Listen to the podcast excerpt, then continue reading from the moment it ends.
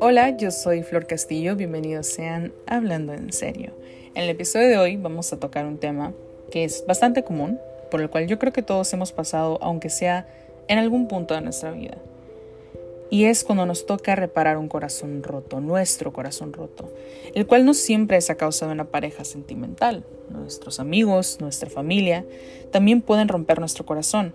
Pero aquí el detalle, el dilema, está en cómo poder sanarlo porque es que el dolor que se siente es, es realmente fuerte, es desgarrador, que incluso expertos comentan que el cerebro puede llegar a percibirlo, equipararlo como el de una quemadura. Y lo más fuerte del tema de todo esto es cuando no sabemos cómo manejar este dolor, cómo procesarlo y después sanarlo. Así que es por ello que después de investigar bastante sobre el tema, decidí hacerles una pequeña lista de siete pasos que nos va a ayudar y nos puede funcionar para aprender a vivir este duelo. Porque al final de cuentas, todo esto es un duelo. Así que, antes de comenzar, si gustas, puedes ir por una hoja y lápiz, preparar las notas de tu celular o simplemente escuchar y prestar atención para comenzar con estos pasos que nos ayudarán y nos guiarán para sanar nuestro corazón. Así que bien, comencemos. Paso número uno. Primero que nada, no trates de aparentar que todo está bien y querer hacerte el fuerte porque lo único que esto hará es reprimir tu sentir, el cual es tan real y válido, pero tampoco permitas que ese sentimiento te hunda. Pasa tiempo con tus amigos, si en algún punto sientes la necesidad de hablar con ellos y desahogarte adelante, pero solo lo necesario. Trata de, de no clavarte en ese tema Tampoco te aísles. a citas para socializar con amigos, primos, con quien te sientas más cómodo, ya sea en almuerzos, cenas, ir al cine, o bien invítalos a tu casa a tomar un vino o ver una película, mantente distraído. Trata de crear una agenda social muy ocupada. Y ojo, esto no es con el fin de evadir lo que está pasando dentro de ti, lo, lo que estás sintiendo. Es más bien con el fin de que te des cuenta de que hay mucho más allá de esa persona, que tú ya eras alguien antes de que llegara a tu vida y que lo sigues siendo, aún después de él o ella. Y que aunque sientas que sin esa persona ya no hay más, puedas darte cuenta que no es así, que es todo lo contrario, que puedas vivir plenamente contigo mismo y en compañía del resto de personas que te aseguro que te quieren y que te aprecian. Paso número 2. Aprende algo nuevo. Algo que sin duda alguna es maravilloso para la mente y el alma es aprender algo nuevo.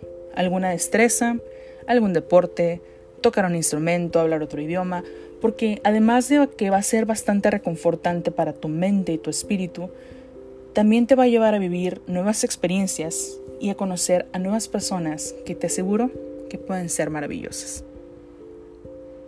Paso número 3 escribe. Mantén un diario en donde puedas expresar con absoluta libertad tus pensamientos y emociones. Siempre de forma constructiva, claro.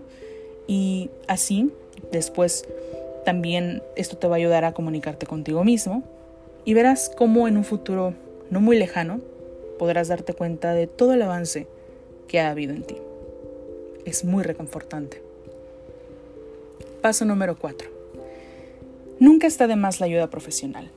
Acudir con un psicólogo es una de las mejores inversiones que puedas hacer en tu vida. Dejemos el tabú por un lado. Y es que no solamente eso te va a ayudar para pasar esta etapa, sino que te puede ayudar a encontrar el porqué de muchas preguntas. Eh, te puede ayudar a, a saber qué te pudo llevar a llegar en esta situación. ¿Por qué estás en esa situación? Te puede ayudar con tu amor propio o quizás sanar tu niño interior, aprender a amar de una forma más sana. Y es que nadie nos pertenece y yo creo que es por ello que a veces somos tan susceptibles a que nos rompan el corazón con tanta facilidad. Y nuevamente, ojo, no estoy asumiendo que este sea tu caso, pero nos puede pasar y vale. Nadie vino a este mundo con instructivo, pero sí que podemos ayudarnos a mejorar Y qué mejor que con la ayuda de un profesional. Paso número 5. Sal al aire libre. Visita lugares alejados de la ciudad. Desconéctate.